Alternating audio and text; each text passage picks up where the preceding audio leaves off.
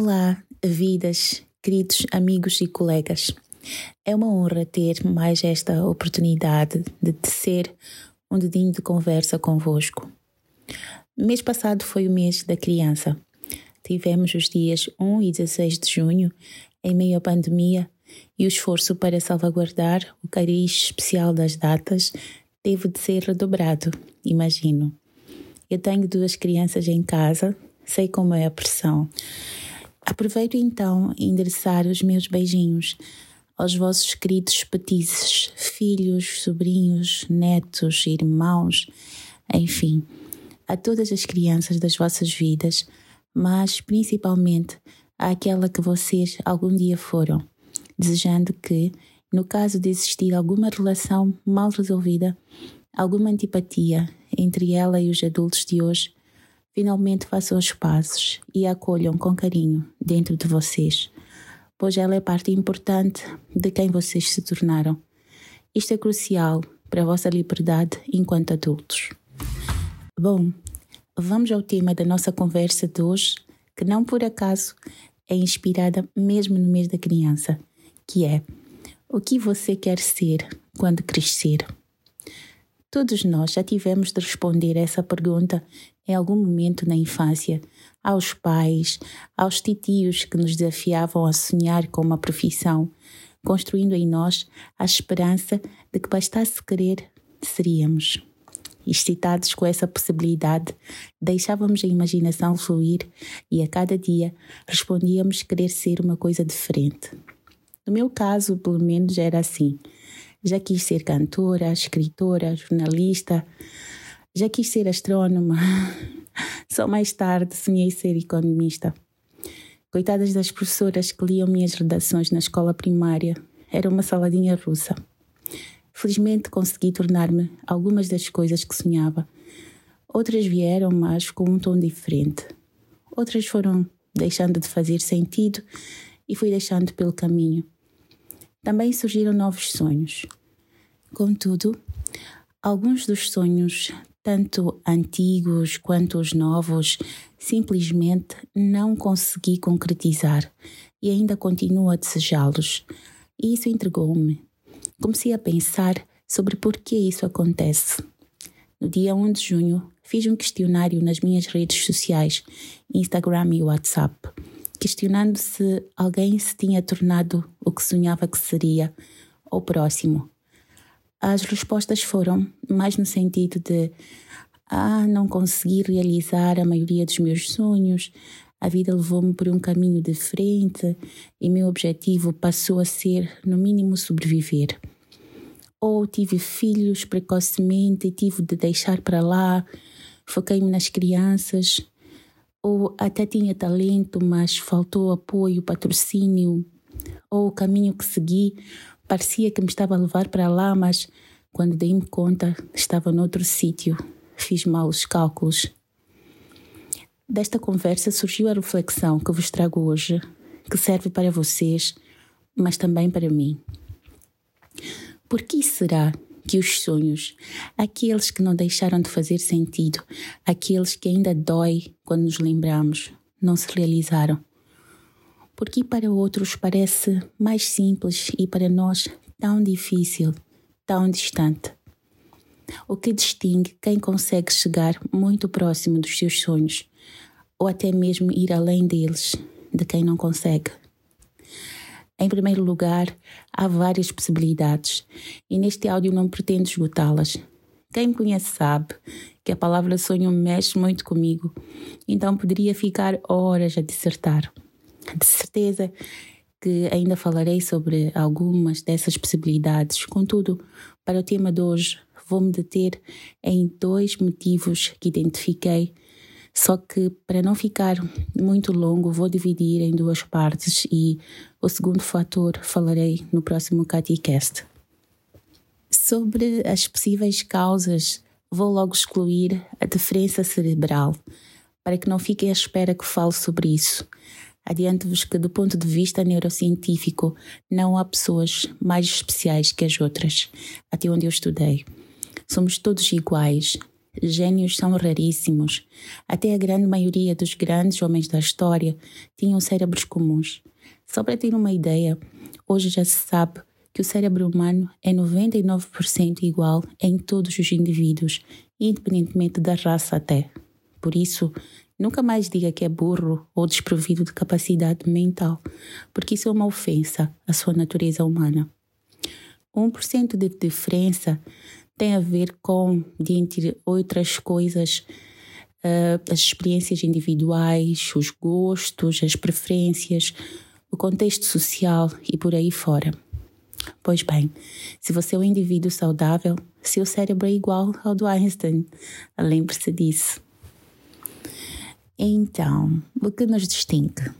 Como disse, vou falar de dois aspectos: a coragem de adultecer, encarar a dor como intrínseca ao crescimento, e a segunda, a ausência de estratégia para driblar a dor. E esta fica para o próximo podcast. Sobre a coragem de adultecer, encarar a dor como intrínseca ao crescimento, quando nos perguntavam o que queríamos ser quando crescêssemos, Passava-nos a ideia de que o tempo passaria e num belo dia acordaríamos adultos num supermercado com uma vasta prateleira de profissões e que aí excluiríamos aquela com a qual tivéssemos sonhado.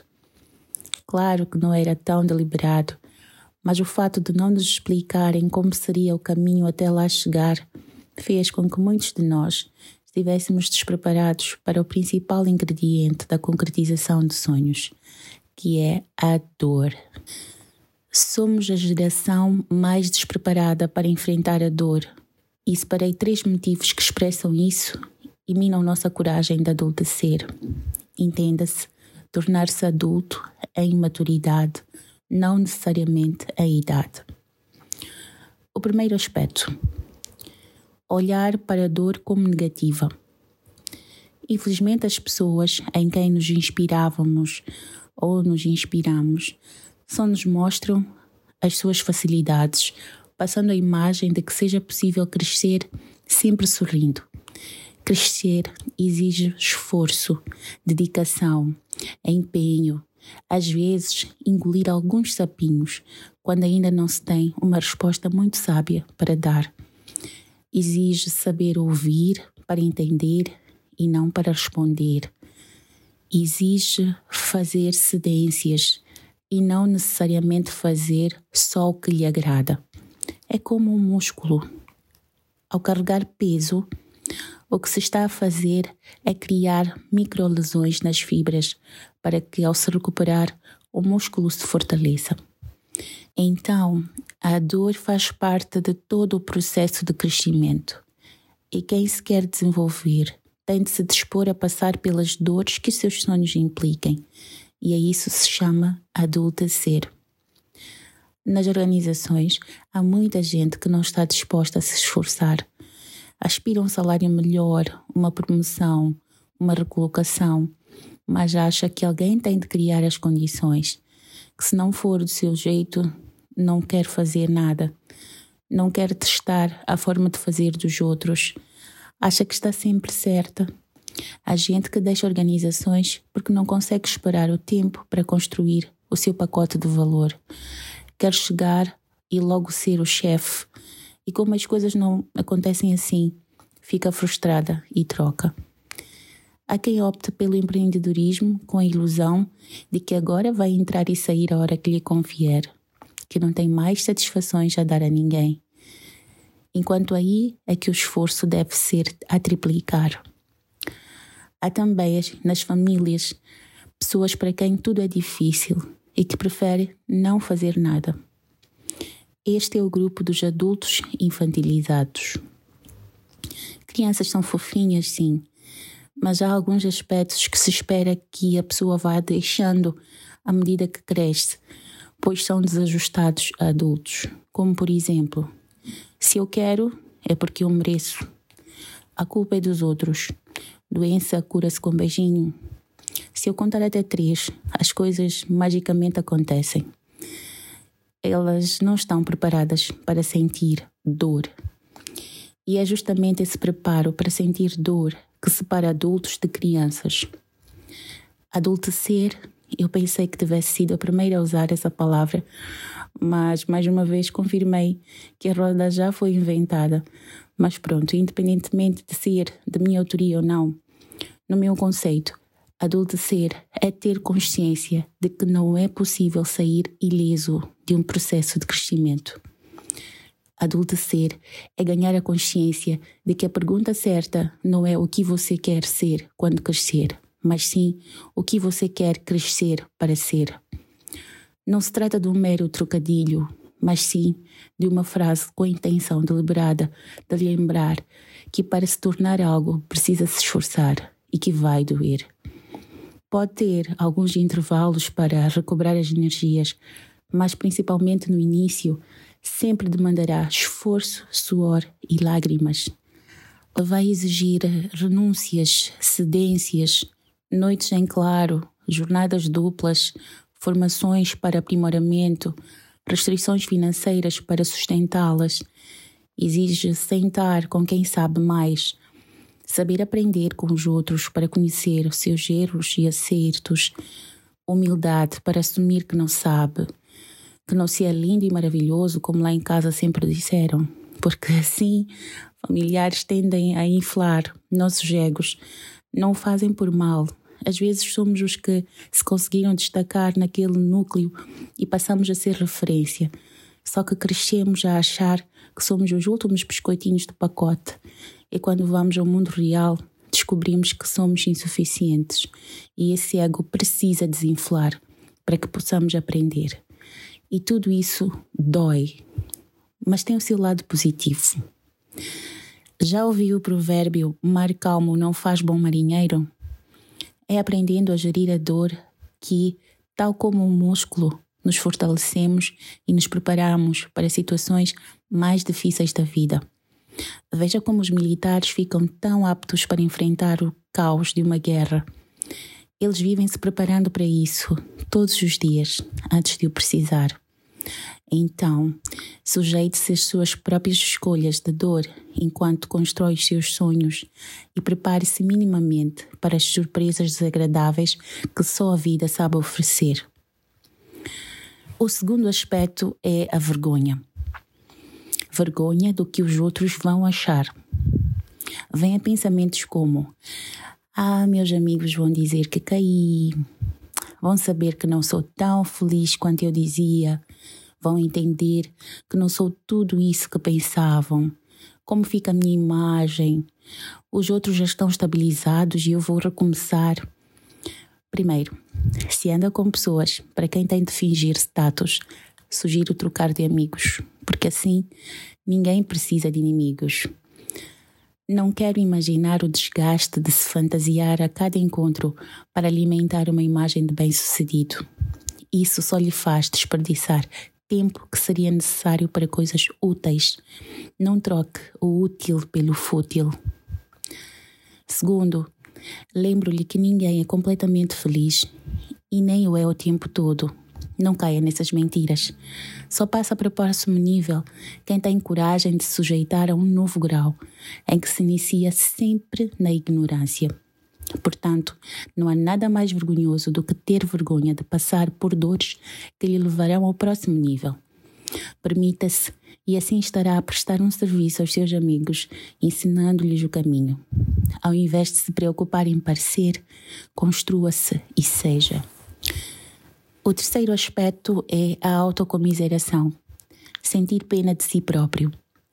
A pessoa olha para os esforços como castigo e começa a pensar: ah, eu tenho de fazer isto, mas Fulano não precisa, coitado de mim. Se Fulano não precisa, é uma questão dele.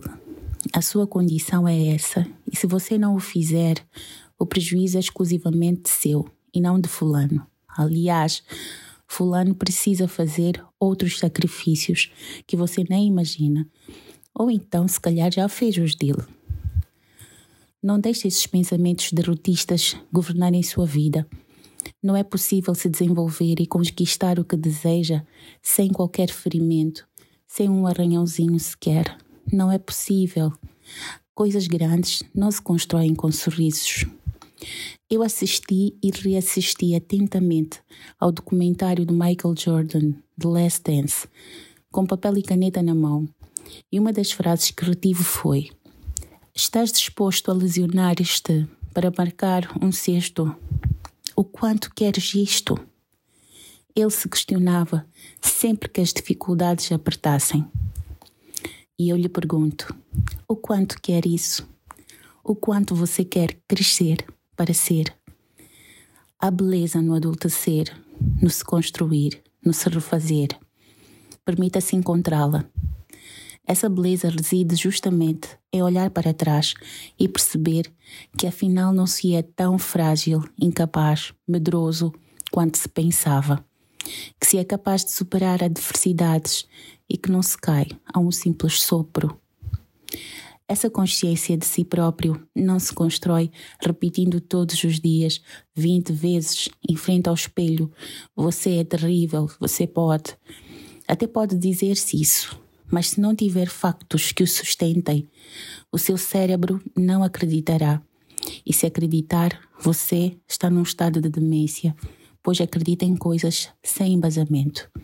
Por isso, só a cada dia que superar uma dor, aí sim dir-se-á: sim, eu sou terrível, tenho adultecido.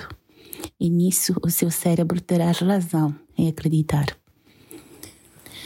Resumindo, para conquistar sonhos é preciso mudar a mentalidade, abandonar a mentalidade de criança e abraçar a mentalidade adulta que passa necessariamente por se colocar na rota da dor do crescimento, olhando para ela como positiva, ignorando a vergonha de que os outros possam pensar e abandonar a autocomiseração, que é sentir pena de si próprio por ter de pagar os preços necessários para se tornar quem quer ser.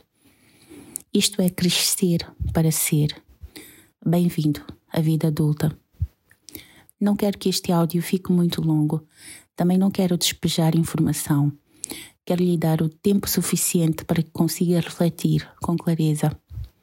O segundo aspecto que ia falar, como disse, fica para o próximo podcast. Nesse intervalo, reflita sobre que dores você tem evitado e sobre que pensamentos têm sustentado esse comportamento. Se possível, tire um tempinho para si e anote será importante para quando falarmos sobre estratégia para enfrentar a dor. Mas faça-o com verdade, com a sua verdade, sendo honesto para consigo mesmo. Mas também não seja tão duro. Abrace-se nas faltas e falhas. Faça-o com carinho. Lembre-se que você sempre merece. Desejo-lhe uma vida pessoal e profissional repleta de sonhos, realizações e preenchimento, porque você merece. Se é novo aqui no CatiCast, seja bem-vindo. A você que está aqui de novo, o meu muito obrigada por voltar. Se ainda não o fez, visite o meu website catizasliman.com. Leiam o blog. Sigam-me também no Instagram, LinkedIn, Facebook e YouTube com o meu nome. Comentem aqui olá, dizendo-me o que acharam desta conversa, que aspectos não abordei que acham que seria interessante focar Assim eu posso melhorar este e os próximos pods. Mantenham-se comigo. Contem com minha companhia nesta jornada de aperfeiçoamento. Vamos crescer juntos. Um beijinho da vossa menina de confiança.